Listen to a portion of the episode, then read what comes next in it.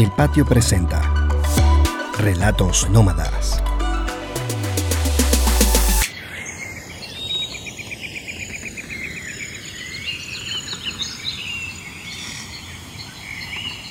La decisión. El Paracahuachoy es una cima de hundimiento, así se dice en términos científicos. Dicen que el primero que lo vio desde su avión fue Harry Gibson, un piloto venezolano explorador que ya murió. Y en los años 50, el rey Leopoldo III de Bélgica condujo una exploración hasta el Alto Orinoco. Y lo vieron, lo vieron desde allá arriba y es por eso que se llama Lago Leopoldo.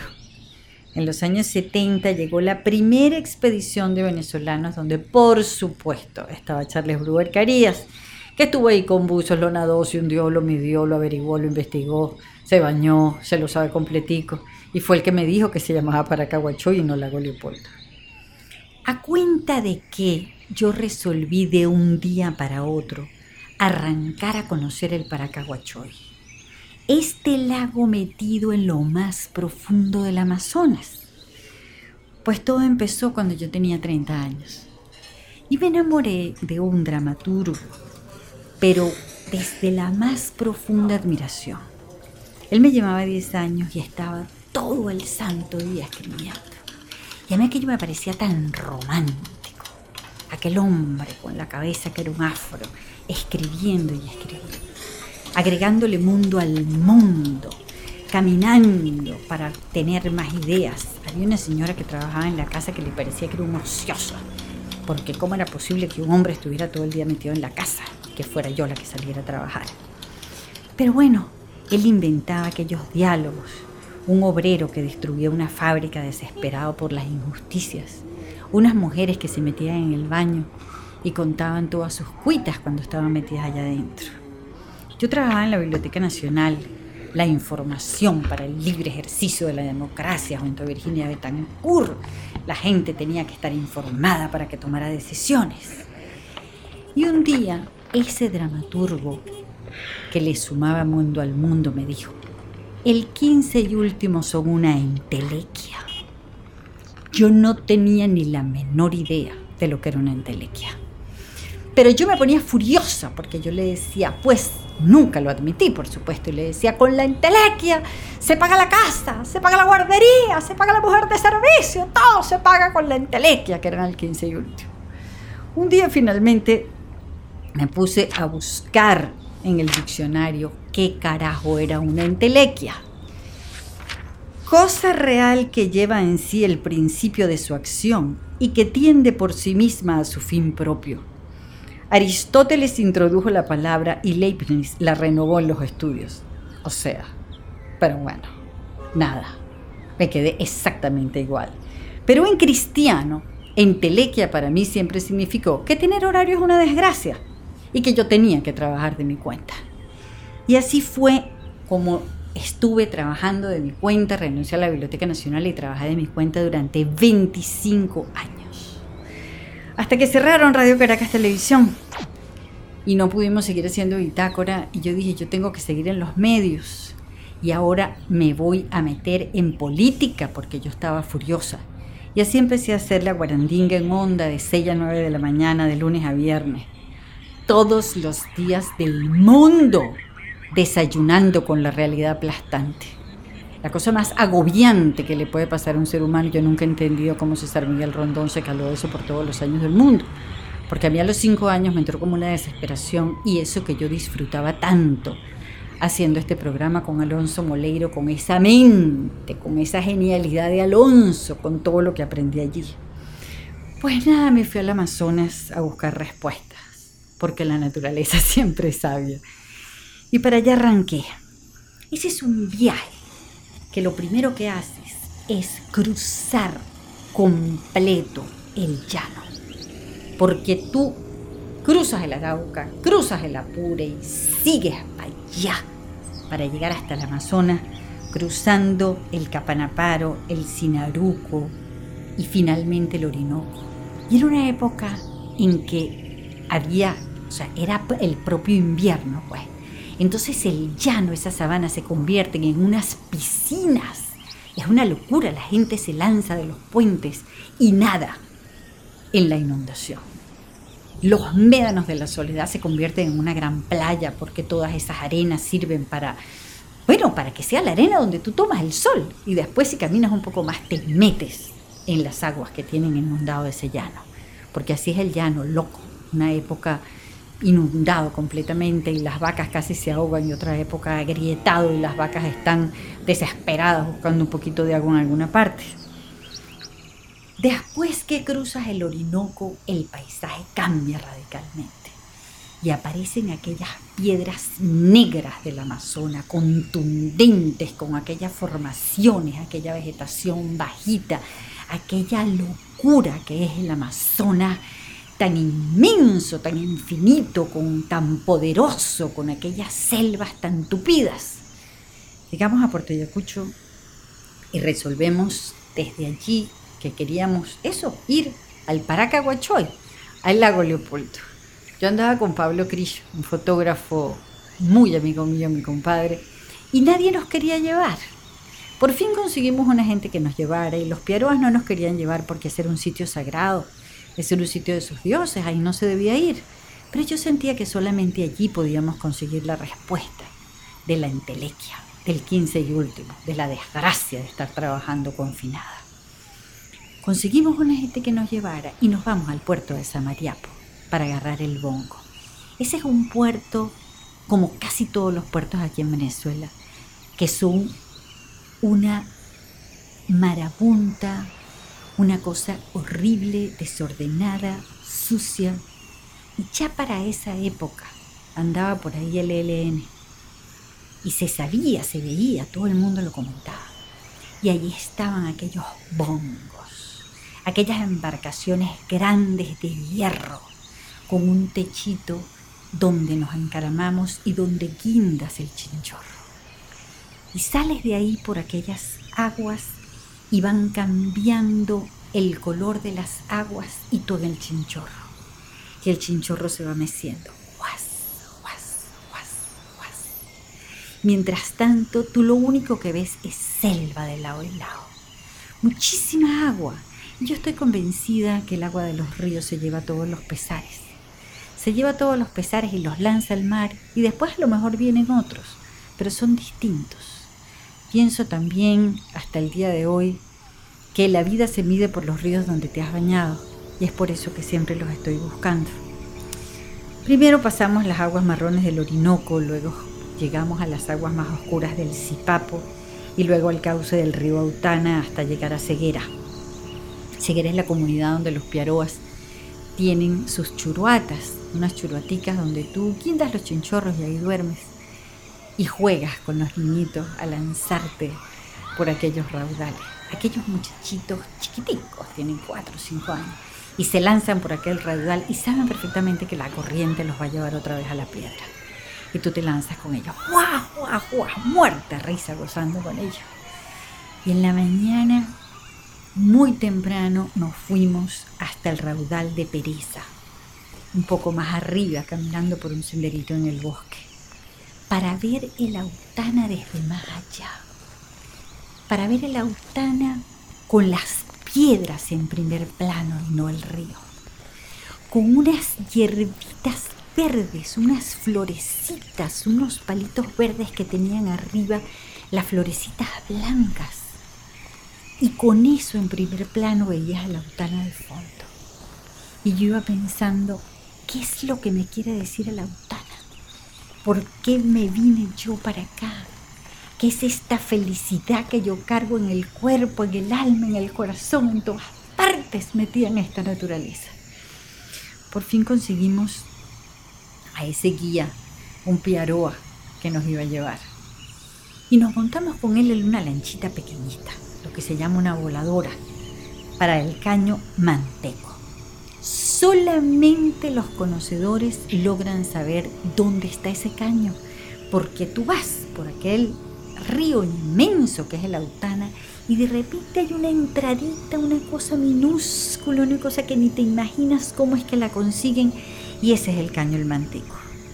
En algunas partes este caño se abre unas lagunas inmensas en otras es súper angosto y con muchísima frecuencia había que detenerse para sacar las ramas y con un machete y un hacha, ¡juá, juá, juá! El piarúa iba cortando las ramas, iba cortando las ramas y lo único que se escucha es el ruido del motor en aquella selva, en aquella selva tupida, verde, profunda.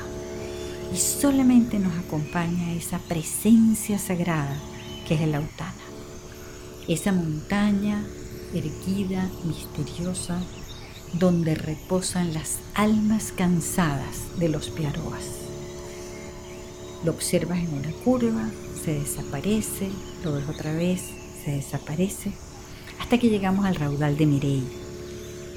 Y sabes allí que bueno, que hasta ahí nos trajo el río porque ya no se puede seguir navegando.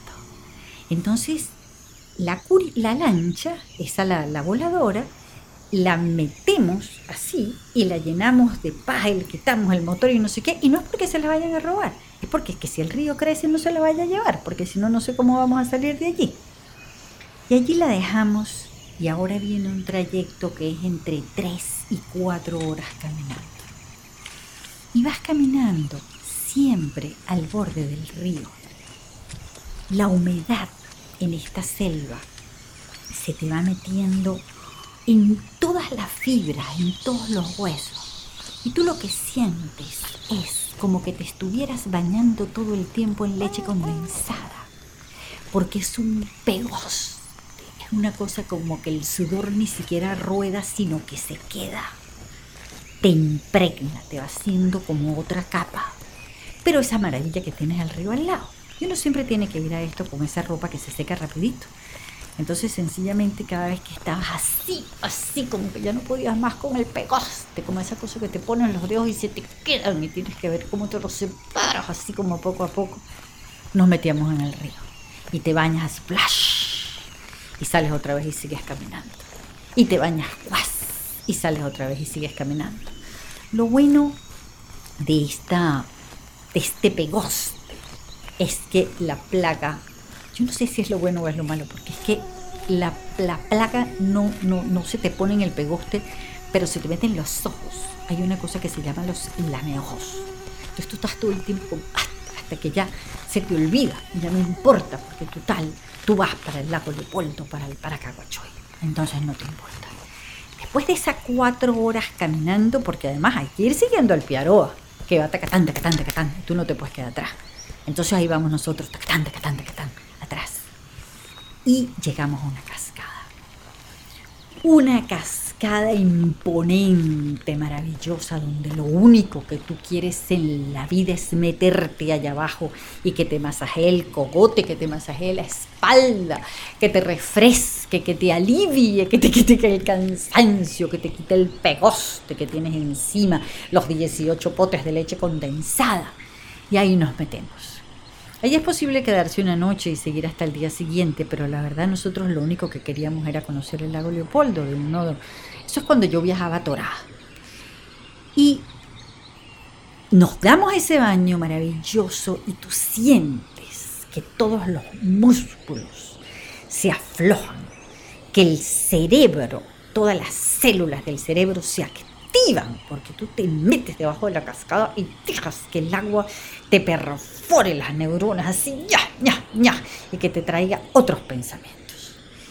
Salimos de aquella agua y le subimos a la parte de arriba de aquella cascada, que además le subes por un senderito que es el propio precipicio donde tú quieres ser un cunaguaro que se agarre con las uñas, con los dientes, con todo para no coger para abajo y llegamos a la parte de arriba. Mira, si esa cascada había sido aquella gloria de masaje, aquel asombro de fuerza de agua fresca, arriba era una sabana roja de jaspe. Enorme, enorme.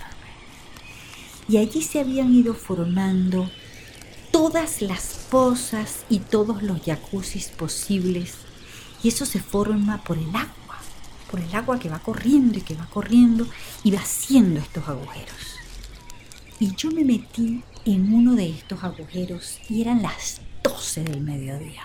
La chapa de sol más inclemente. Y allí metida en aquella chapa de sol con el agua tibia, porque claro, tenía toda la mañana pegándole aquella chapa de sol allí. Iba pasando el agua por todas partes y yo allí metida y hundía la cabeza y seguía corriendo el agua y enfrente lo que yo tenía era ese mar verde que es el Amazonas y al fondo el Autana.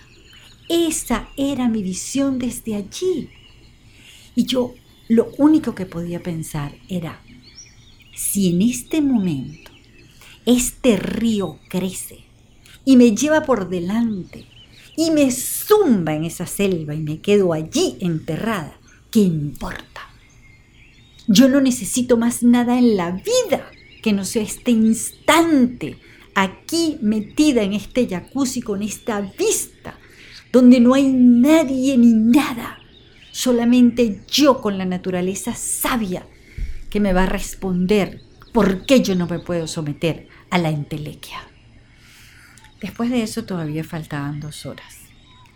Y las dos horas que venían eran, wow, eso sí fue fregado, porque era la chapa de sol, sin una sombrita, una vegetación corta, y el piaroa se fue quedando atrás y nos decía que nosotros siguiéramos caminando así como derechito y cuando nos dimos cuenta nos atacaron unas avispas, pero unas avispas malandrísimas que tú sentías que era que te estaban clavando agujas en el cuerpo y Pablo y yo dando gritos con las avispas y el piaró se había metido por otro lado.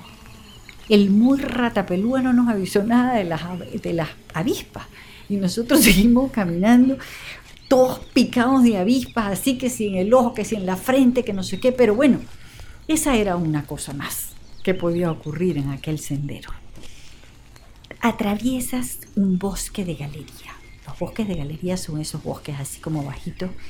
Ruegas por una sombra, sí, pero por Dios, por un puñado de cruces que venga una sombra, que llueva, que ocurra algo que nos quite este chapa de sol. Hasta que aparece una piedra enorme que sirve de mirador. Porque la naturaleza parece que las pusiera allí, expresamente.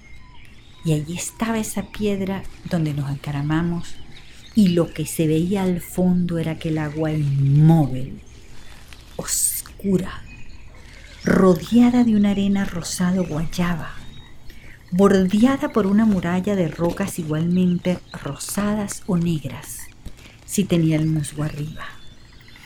Es como que tú llegaras a la cima de una montaña y resolvieras abrirle un boquete, abrirle un agujero, para que eso se fuera llenando de agua, como una copa, como una copa, que se va llenando de agua, entonces quedan aquellas paredes, así, que la rodean, porque así es el Paracahuachoy.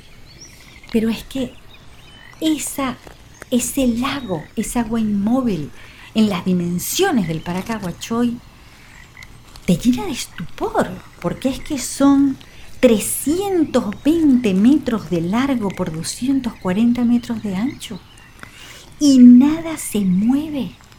Es una aparición, es como esos oasis en el desierto de los que siempre se habla. Con el alma encogida tendrá un desespero por llegar. Y lo que viene ahora es un barranco.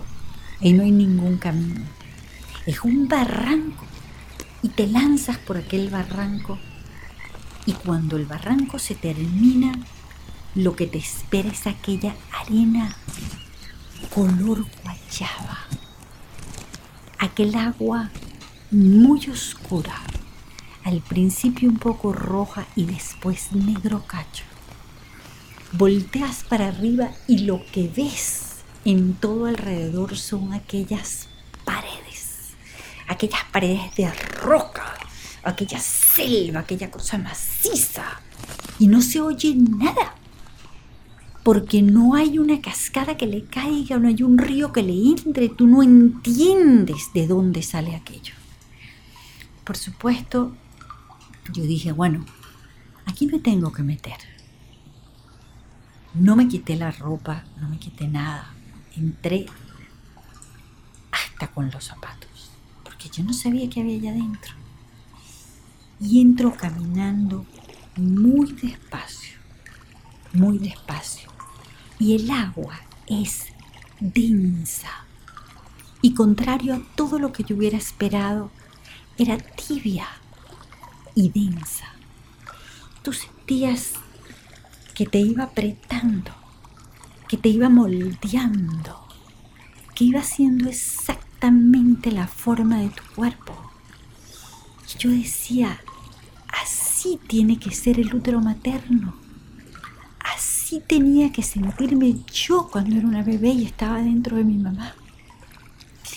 Y seguía caminando y seguía caminando y sentía aquella presión, aquel calor, aquel abrazo, aquel silencio, hasta que no toqué fondo. Y cuando no toqué fondo, dije, mira, si el monstruo de Loch Ness existe, está aquí. Así que yo me voy a salir. Y me salí aterrorizada caminando igualmente muy despacio. Pablo nunca se metió. Salí y seguimos observando aquella maravilla, aquella incongruencia del planeta. Ahí dormimos. Dormimos en el único espacio posible, que era guindando un chinchorro de unas eh, aros que habían puesto en la piedra unos excursionistas anteriores. Y tú estabas guindada en tu chinchorro con tu mosquitero y tú decías, si aquí se me ocurre moverme como no es, o esta cosa se suelta, voy a dar al lago en la mitad de la noche, porque era como en el aire, porque era así como, como, como, como verme los escaladores, pues. Ahí dormimos. En la mañana Nunca entendí por qué nos regresamos ese mismo día, pero era, era cuando, cuando yo viajaba atorada. Pero nos devolvimos.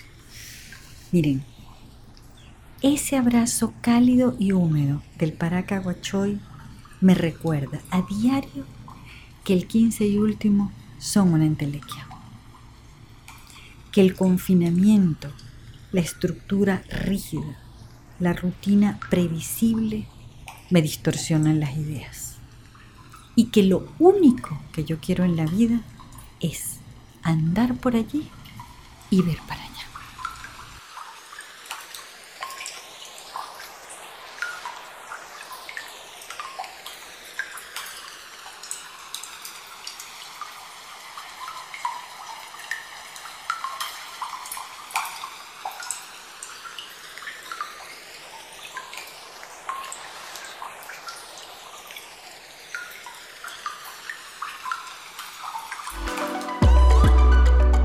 El Patio presentó Relatos Nómadas.